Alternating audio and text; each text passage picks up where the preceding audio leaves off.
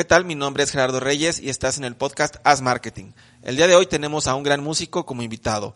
Me refiero a Orlando Reséndiz. Comenzamos. Bueno, ya nos encontramos con el invitado del día de hoy. Nos encontramos con Orlando Reséndiz, que en realidad no necesita tanta presentación. Ya muchos de ustedes lo conocen. Eh, lo han visto este, con su grupo, tocando en el grupo, dando clases eh, de música, de actor, de cuentacuentos y bueno, un chorro de cosas, ¿no? Hay que cargar la chuleta.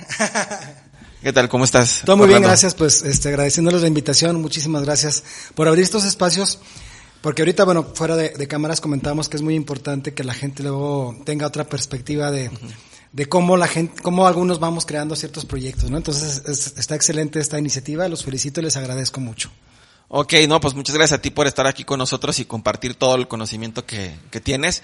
Y bueno, la idea un poquito de estos, de estos podcasts es que la gente que nos escucha, sobre todo los eh, chavos que vienen por ahí este, con nuevos proyectos, pues también eh, conozcan un poquito más de la experiencia de otras personas, ¿no?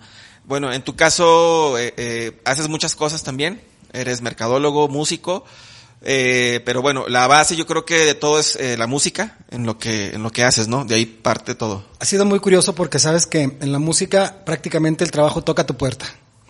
Tú no tienes que, ir a conseguir trabajo, no tienes que ir a buscar clientes, no tienes que ir ni siquiera a, a pedir este trabajo en instituciones para dar clases.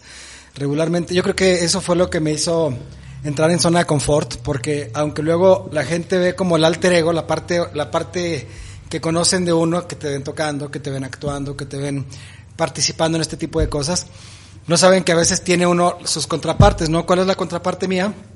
Muy fuerte, pues la pena de, ay, pues te dejo mi, mi, mi CV o te dejo mi, oye, una chamba, es que, no sé, tal vez será que me acostumbré a que nunca tuve que buscarlo. Entonces, en la música, fíjate que todo ha sido muy, este, muy cómodo. La chamba, te digo, ha venido, ha venido sola entonces, todo, todo ha partido a, raíz de eso, fíjate, sí, sí es cierto. Porque el primer proyecto así pequeño que yo empecé, digamos, por, por mi cuenta, fue un proyecto de jingles y música para comerciales.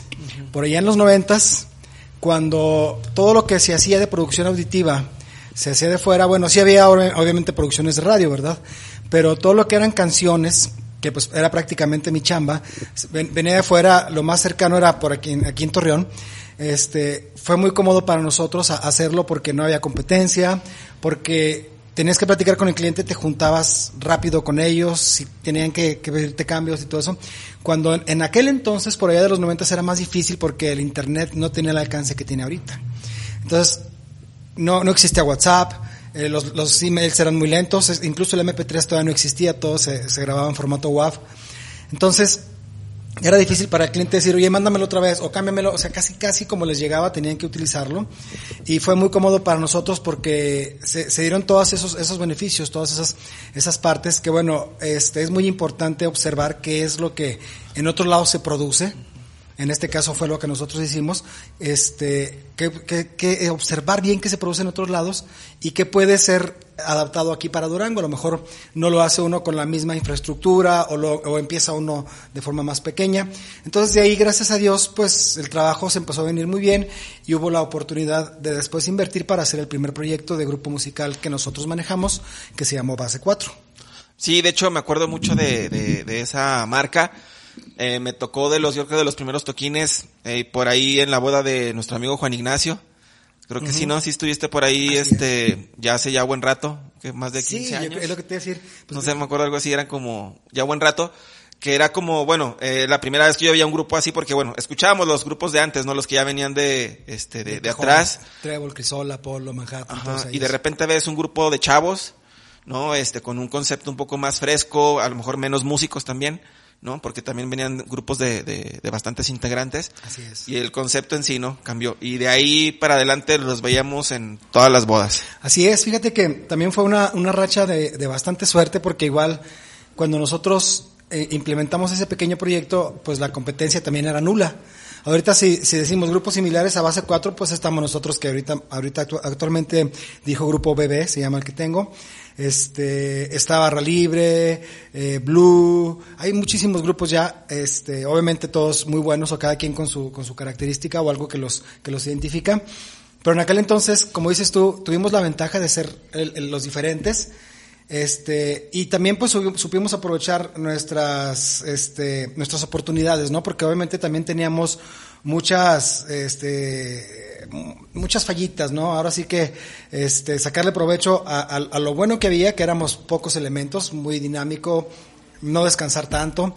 Y pues obviamente la parte complicada era que teníamos menos equipo porque empezamos con menos este, infraestructura económica.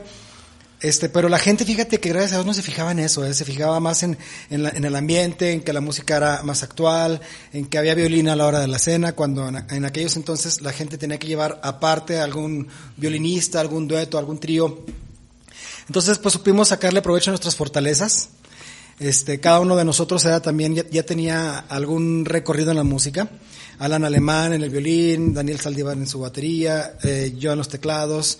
El primer bajista fue eh, Fernando Antuna, que le decimos La Estopa, también muy conocido. Este, ¿quién más? Giovanna Serrano, que después se integró en la, en la voz femenina. Entonces le sacamos muchas, mucho provecho a nuestras fortalezas, al grado que la gente no llegó a ver tanto nuestras, nuestras debilidades, ¿no? Y este grupo está bien padre porque descansa menos, porque es muy ameno, porque se van a bailar entre la gente. Entonces, la verdad, la verdad fue un proyecto bastante noble y, y, lo disfrutamos mucho también. En su momento estuve yo este, siendo parte de la dirección porque entre Alan y yo lo hacíamos del 2003 al 2007 y pues tuve la oportunidad también de, de irme a estudiar fuera del 2007 a mediados del 2008. Me fui a la ciudad de Londres. Este, digo, pues sí fue una decisión muy difícil porque en ese entonces Base 4 estaba en su apogeo, después de tres años había madurado bastante entonces, este, tuve la oportunidad y, y, en realidad es que vale mucho la pena que, que, luego también se tome uno de esos pequeños recesos. ¿Y qué te fuiste a estudiar a Londres? Eso bueno, en sí, en sí, la, la idea básica y, y lo, con lo que saqué mi visa de estudiante, este, eh, fue de, de, estudiar inglés. Este, estudié en una escuela que se llama The London Skills Institute, pero a la par entré a un grupo, ya cuando estaba ahí me puse a buscar, entré a un grupo de teatro que se llama Nemcom, que estaba cerca del área donde yo vivía. Yo, yo vivía en, en un suburbio que se llama Roehampton, que está, haz de cuenta, yo me bajaba en la estación de, de metro de, de Putney Bridge, y de ahí seguía, este, donde hacen los juegos de, de tenis, ah, ya se, ya, ya se me fue el, el nombre, este, ahorita, ahorita Wimbledon. Wimbledon, sí. Estaba ahí, Wimbledon, este, una, una estación después y dos estaciones antes estaba Fulham, donde hacen los juegos de fútbol. Entonces, este, la verdad es que ahí me quedó muy cerca un grupo de teatro que se llama Nemcom, hicimos, este, West Side Story. Pero luego por cuestiones de tiempo y pues obviamente también de perfil, West Side Story fue un proyecto bastante bueno teatral allá, porque, este, como soy bastante, bastante morenito y todo, pues para ellos les caí del cielo así como que, como ellos al ser un suburbio, vamos, no, no ser la parte centro, pues se relacionan entre puro británico.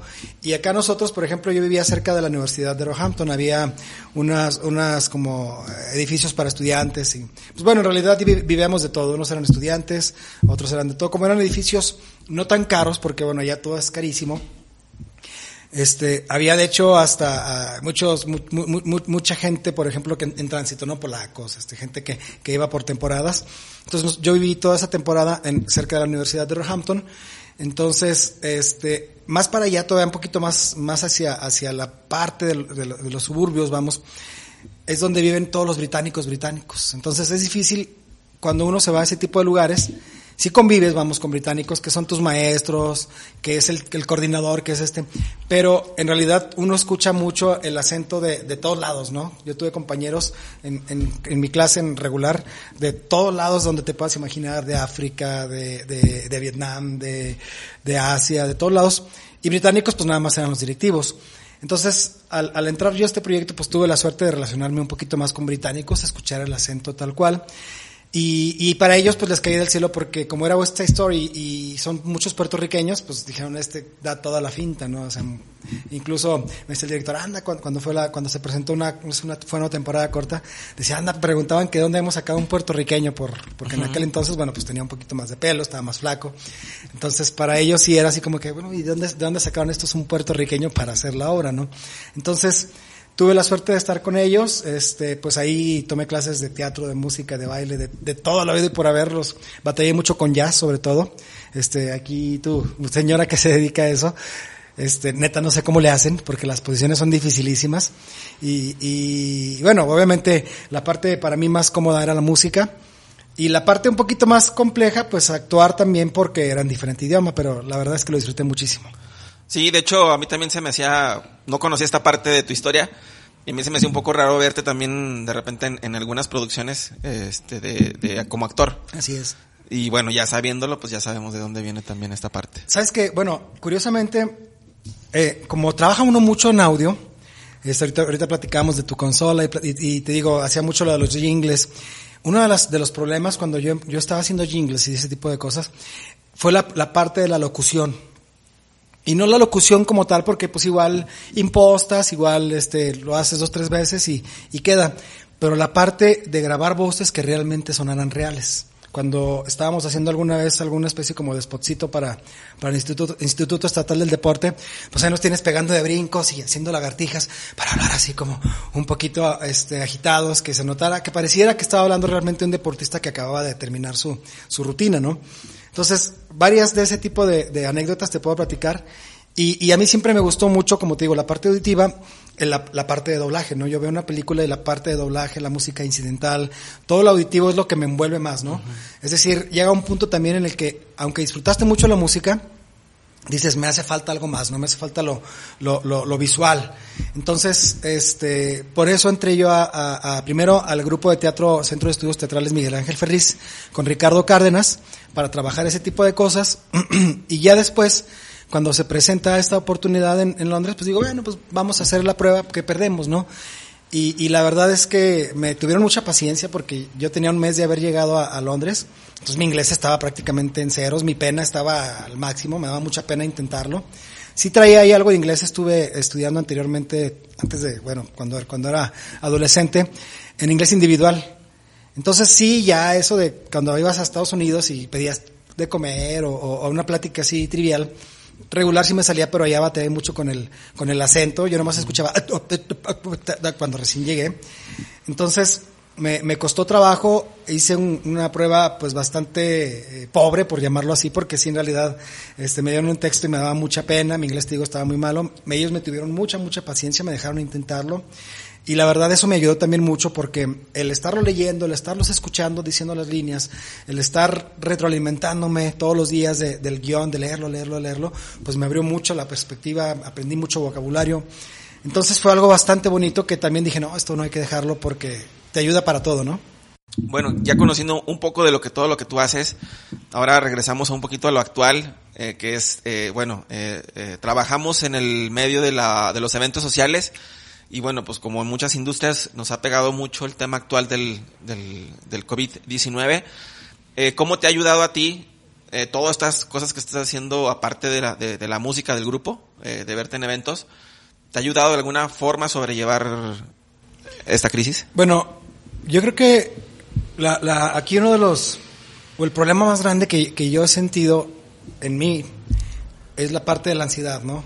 Yo soy muy, muy ansioso, soy de comerme las uñas, soy bien estresado. Entonces, esa es la parte que yo creo que, que algunos estamos sufriendo. Este, pues bueno, la parte económica yo creo que a todos nos, nos ha pegado duro porque pues ahorita no estamos percibiendo, pero tratas de reinventarte, ¿no? Dar clases en línea, dar clases por Zoom. Este, gracias a Dios tenía un par de trabajitos que me estaban generando alguna quincenita, no muy grande, pero ya con eso pues te haces de tu, de tu mandadito y eso. Pero donde yo veo la, la parte más compleja y más difícil es en la, en la, en la mental, ¿no? Pero también entrar en esa parte de pensar que, bueno, es, es una oportunidad de retomar algunas cosas, estoy estudiando un poquito más el piano, estoy agarrando un poquito más el, el, instrumento como estudio, porque regularmente cuando tocas en eventos, pues lo haces para ir a cubrir, ¿no? Este, llegas y son 15 años, pues bueno, tocar canciones de 15 años. Llegas a una boda, tocar canciones de boda y eso pero no te das el tiempo de estudiar ejercicios de, de, técnica, de hacer notas largas, de hacer cosas muy importantes para tu instrumento, para tu desarrollo personal como músico, este, leer de repente algunos artículos, este, de no sé, de cualquier cuestión de interés. Entonces, yo creo que con, con ese tipo de actividades me he fortalecido mucho, me he dado el tiempo, este, estoy de hecho así como mentalmente en, el, en, en, en trato de pensar que es como la etapa esa en la que cuando me fui a Londres pensé yo en, ay, le puse en, pausa proyectos bien padres y económicamente nos está viendo muy bien y, y, la verdad es que sí tuve una temporada de cruda moral, pero te vas dando cuenta que lo que aprendes, que lo que vives es algo que, que, que puedes aprovechar, que no se puede presentar de nuevo y, y lo disfrutas al máximo, ¿no? Lo, lo, disfrutas más que, que, el pesar de haber dejado en pausa proyectos, ¿no? Que de todas formas siempre va a estar ahí ese, ese como Pepe Grillo diciéndote, no estás trabajando, nomás estás gastando y no estás generando. Entonces, esa fue una etapa de 15 meses y yo creo que gracias a Dios que la viví. Ahorita, esta etapa que pueda durar, no sé, un par de meses, esperemos que, que pase rápido. Digo, pues me pongo a estudiar otra vez, me pongo a leer, me pongo a disfrutar a, a mi niña, a encauzarla un poquito más por el piano, porque sí iba, iba bien, pero como que no me veía tocar y no se motivaba. Entonces, veo que ese tipo de cosas que me ve haciendo, que me ve leyendo, que me ve practicando, le ayudan a ella este, pues sí, obviamente, de repente, este, sí se me acaban las ideas, no hay así como que hacer, ay, pues me pondré a leer, pero ¿qué leo? Pues eh, ya, ya, por ahí busqué hasta revistas antiguas muy interesantes que no las había terminado de leer, este, partituras que también había abandonado. Entonces, la música, la verdad es que te da mucha terapia ocupacional y te saca de pensar tanto en el hecho de, ay, no estoy produciendo, ay, no estoy haciendo, no estoy, no estoy generando. Bueno, estoy aprendiendo, me estoy divirtiendo, estoy disfrutando a mi niña, estoy disfrutando a, su mami, estamos haciendo cosas juntos, estamos cocinando. Por primera vez yo creo que tenemos todos los platos limpios en, en donde deben de estar, ¿no? Porque a pesar de que, de que a lo mejor uno o el otro se pusiera a lavarlos, pues siempre quedaban uno o dos al final, que, ay, pues mañana en la mañana, y ya en la mañana desayunabas y eran cinco y otra vez los hacías y, siempre había al menos uno, ¿no? Y ese uno, como te digo, la ansiedad te causa así el, ay, ahí está ese traste, lo voy a romper casi casi. Entonces, pues hay pequeñas cositas que, que la verdad me han, me han ido haciendo sentir a gusto en esta temporada este, hasta bajarle también un poquito al ritmo de trabajo, porque de repente sí tienes así como que dos, tres pendientes, ¿no? Que, ay, me falta hacer esto de, de este proyecto, ¿no? Sacar canciones para las clases de aquí o, o, leer qué es lo que les voy a poner a, a mis alumnos de piano, ¿no? Pues si, si vamos en tal lección tengo que adelantarme dos, tres lecciones por si avanzan rápido tenerlas yo leídas, listas. Entonces ahorita me ha dado chance de, de, de hacer todo ese tipo de cosas con mucha calma. Entonces la verdad es que para mí, pues obviamente sí lamento la parte económica, sí digo, ay, pues se requiere que entre un poquito más de dinerito para, para, pues ahorita para qué, ¿no? Pues ni gasolina estamos gastando. Entonces, este, sí, este, te digo, tengo esos pequeños ingresitos, obviamente lo, lo, lo bueno para mí es el evento social tal cual, el, la tocada de sax, el dueto, el trío, el grupo, este, pero de todas formas, lo que estoy viviendo y lo que estamos pasando ahorita con mi familia, pienso que nos puede dar muy buenas bases para nuevas cosas. Muy bien. Bueno, cambiando un poquito el tema, eh, la dinámica, eh, bueno, a nosotros nos tocó, eh, bueno, así como mencionabas hace, hace, hace unos minutos, de que te tocó cuando iniciaban con base 4, que, bueno, un poquito antes del internet, ¿no? De las redes sociales que no existían. Este, ¿cómo has visto el cambio de aquel entonces, ahorita, en cuestiones de, de contrataciones, de conseguir eh, tocadas, de conseguir fechas? ¿Cómo has visto tú ese cambio de aquel entonces a ahorita? Pues bueno, las redes y el internet han sido muy beneficiosas, porque obviamente hasta le permiten a clientes foráneos tener opciones. Oye, vi dos, tres opciones y me gusta la tuya, me gustó el sax, me gustó este el X popurrí que subiste, a ver, ¿qué, más me puedes mostrar? O, no sé, todo ese tipo de, situaciones. Lo que siento yo también que ha acrecentado un poco la red social es la competencia. Este, ¿Por qué? Porque de repente las ideas que, que no tenía la gente por individu, por individu, de manera individual, las ves plasmadas en las redes, ¿no? Incluso el análisis que te digo que luego nosotros hacíamos, como a ver, en Torreón se está generando X cosa. Nosotros en, en determinado momento de mi vida estuvimos yendo mucho a Torreón porque este mi hermano tomaba clases de batería con un, con un baterista allá, mi papá pues le gustaba de repente darse la vuelta, mi hermana estaba estudiando en Monterrey, entonces llegábamos, llegábamos a Torreón primero y luego a Monterrey, este, en aquel entonces salí con una chava que, que estudiaba en la Ibero, entonces, pues tuve yo mucho, mucho análisis de qué pasaba ya para poder traer algunos proyectos aquí, ¿no? Ahora ya puedes verlo desde tu casa. Pero lo malo es que también lo ves desde tu casa, pero... Muchos más también. Pues sí. Más gente, ¿no? Ajá, sí, más gente lo ve, más gente lo hace, pero también le da uno más flojera. Porque estar trabajando en casa, no sé cómo hay gente que, logra hacer un, una home office, yo creo que es también la contraparte de ahorita lo que estamos viviendo. No sé cómo hay gente que logra home office que dices tú, trabajan, yo creo que crearon muy buenos hábitos desde antes, será que yo de músico me desvelo mucho y, y, y a veces me levanto bueno, ahorita ya con la niña me levanto temprano a las 7, 8 de la mañana, a veces antes, pero antes me levantaba a 11, 12, entonces todavía así como que de aquí a que te medio te, terminabas de despertar, a ver, pues que me falta una partitura, grabar esto, o sea, muy de vez en cuando te tenías que levantar temprano, en aquellos entonces, sin, sin la niña, vamos. Entonces, este, ahorita yo lo que veo es que hay mucha gente que puede entrar a proyectos, pero no todos le entran con la misma capacidad o con las mismas ganas. ¿Qué pasa ahí? Que mientras todos los, los que no le echaron ganas, todos los que no están este, haciéndolo con realmente con, con la pila que debe de ser, pues de aquí a que todos ellos se van retirando y los, los, los centrales, vamos, los que siempre han estado trabajando, en este caso, pues yo creo que es una, una, un efecto similar en la fotografía, en el video, en los, en los eventos sociales. Mientras todos ellos se van haciendo un lado, que pues obviamente no va a ser de un día para otro, pues te están afectando al mercado, te están afectando a tus clientes, tu, tu, tu, tu ingreso, obviamente. Y ya cuando eso se termina de, de, de drenar, vamos, pues ya mejora un poco, pero sí es tardado. Yo pienso que esa sería la contraparte. La parte chida es que, pues, puedes aprender todo, ¿no? Ya incluso hasta gratis en YouTube. Antes nosotros íbamos a, a cualquier parte, te digo Monterrey, a Torreón, al DF. Ay, pues que un librito, ah, los libros vienen sellados, ¿no? Los libros de música para que la gente no los ensucie. Entonces, a ver, ¿qué tal está este? No sé, no, no le ponías atención a las letras chiquitas y decía libro de jazz para principiantes o para no sé, algo así. Y cuando lo abrías decías, no, pues no me sirve, ¿no? O sea, no, o, o le puedo sacar provecho a una lección de 20 que trae. Y, y, te topabas con eso y ahorita no bajas PDFs, es más, bajas tantos PDFs o hay tantos videos que no, no tienes tiempo de verlos todos. Pero ahorita hay, hay mucha, está muy padre porque veo también mucho crecimiento en el, en el ambiente personal de los músicos. Este, hay muchos músicos que individualmente tienen un desarrollo tremendo hay muchos músicos haciendo también muy buenas producciones de audio que, que, graban desde sus casas o que, o que sonorizan en eventos. Como que cada quien se ha especializado en diferentes áreas.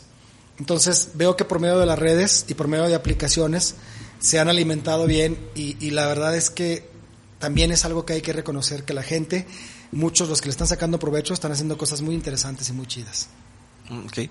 Bueno, por ejemplo, en la cuestión de tu trabajo, este, ¿qué es lo que te ha funcionado más en redes sociales? Este, manejas, ¿qué tipo de red es la que, en la que te manejas más?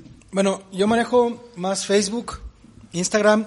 La verdad tengo todas como para hacer presencia, al menos para poner mi foto con mi logo, o sea, mi foto personal, porque todavía Durango somos muy de contratar la marca, pero por la persona que está detrás. Tal vez no es la marca, o algunos sí, oye, me recomendaron tu marca, pero acuden directamente a ti, ¿verdad?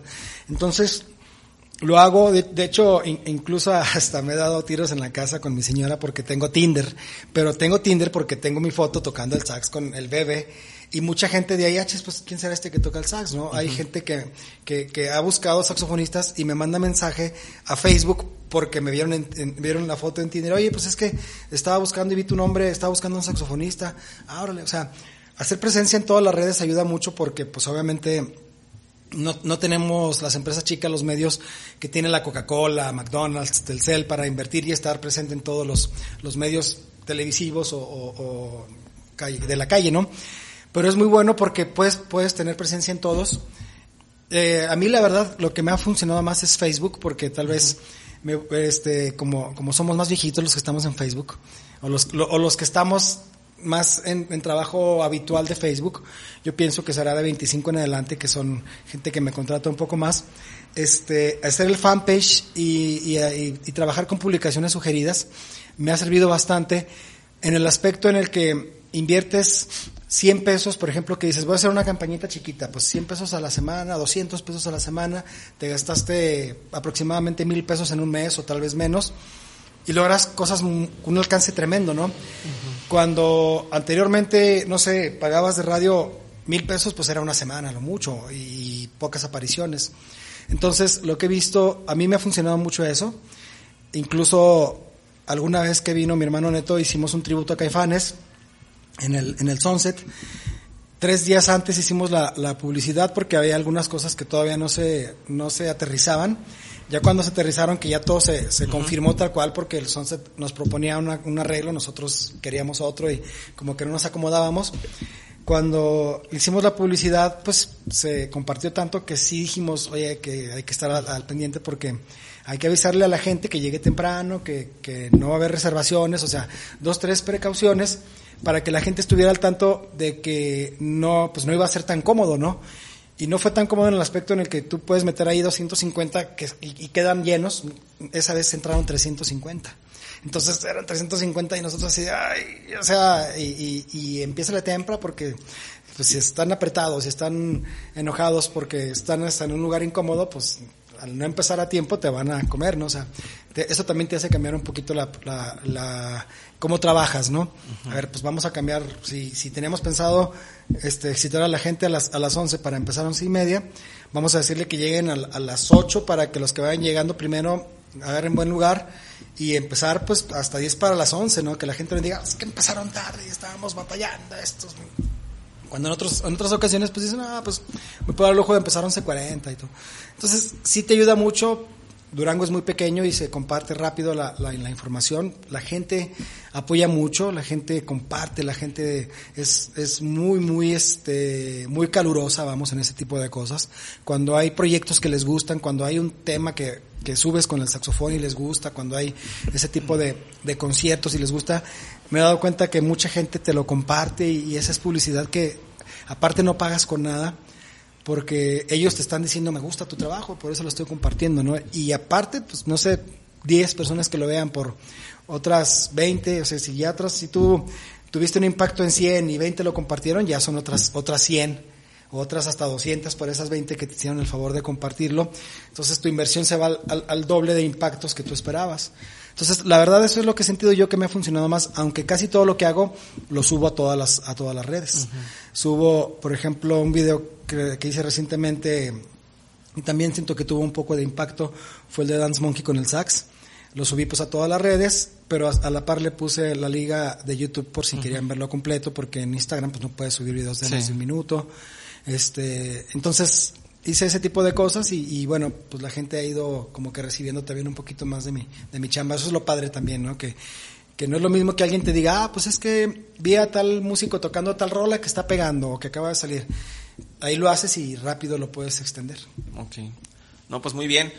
Eh, ahorita, bueno, para la gente que nos está escuchando, eh, en la cuestión de las contrataciones, ¿estás haciendo contrataciones ahorita? ¿Cuál es tu, tu marketing, por así decirlo, en esta época de crisis? Bueno, ahorita en época de crisis estamos más enfocados en, en reprogramar los eventos porque ya teníamos pues contratos puestos, tratar de en el estira y afloja de, de, que sean fechas que nos beneficien a ambas partes, tanto al cliente como a nosotros. Sobre todo también pues tomar en cuenta que el cliente ahora sí que siempre tiene la razón y a veces como empresa te cuesta un poquito de trabajo.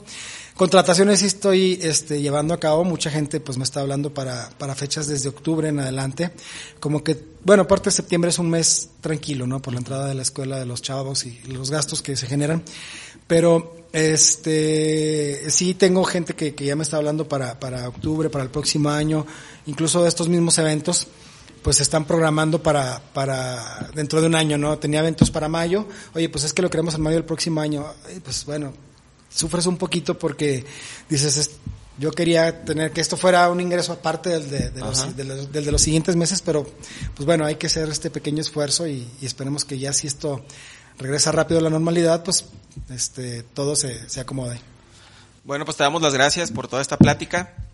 Yo creo que tendríamos que hacer una segunda parte porque si sí es mucha información la que, de la que podemos platicar. Eh, ¿Cómo te puede encontrar la gente en tanto en tu Facebook como en tu Instagram? Sí, bueno, en, en Facebook pueden ponerle Orlando Resendiz. Ahí le salen tanto mi página personal como mi fanpage. Si le ponen grupo BB, las dos B con B son B grande, grupo BB así pegado. Si, si le ponen grupo BB, pues aparece también nuestra, nuestra fanpage de BB.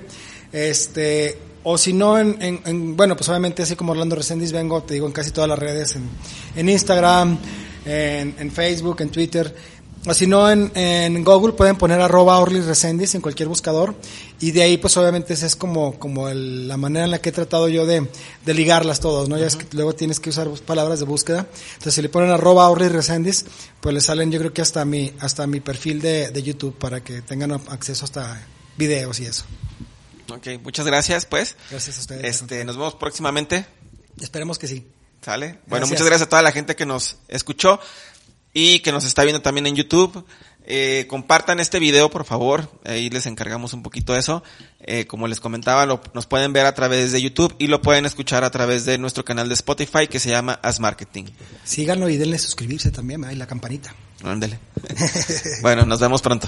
Los invitamos a acudir a Wirikuta Brunch, abiertos todos los días en un horario de 9 y media a 10 de la noche. Además, cuentan con servicio para llevar y a domicilio siguiendo todas las medidas sanitarias indicadas por la Secretaría de Salud para tu seguridad y el sabor único que los caracteriza. Están ubicados en Calle de la Cruz 302, Barrio del Calvario. Puedes comunicarte al WhatsApp 618-272-3608 o al teléfono 812-6952.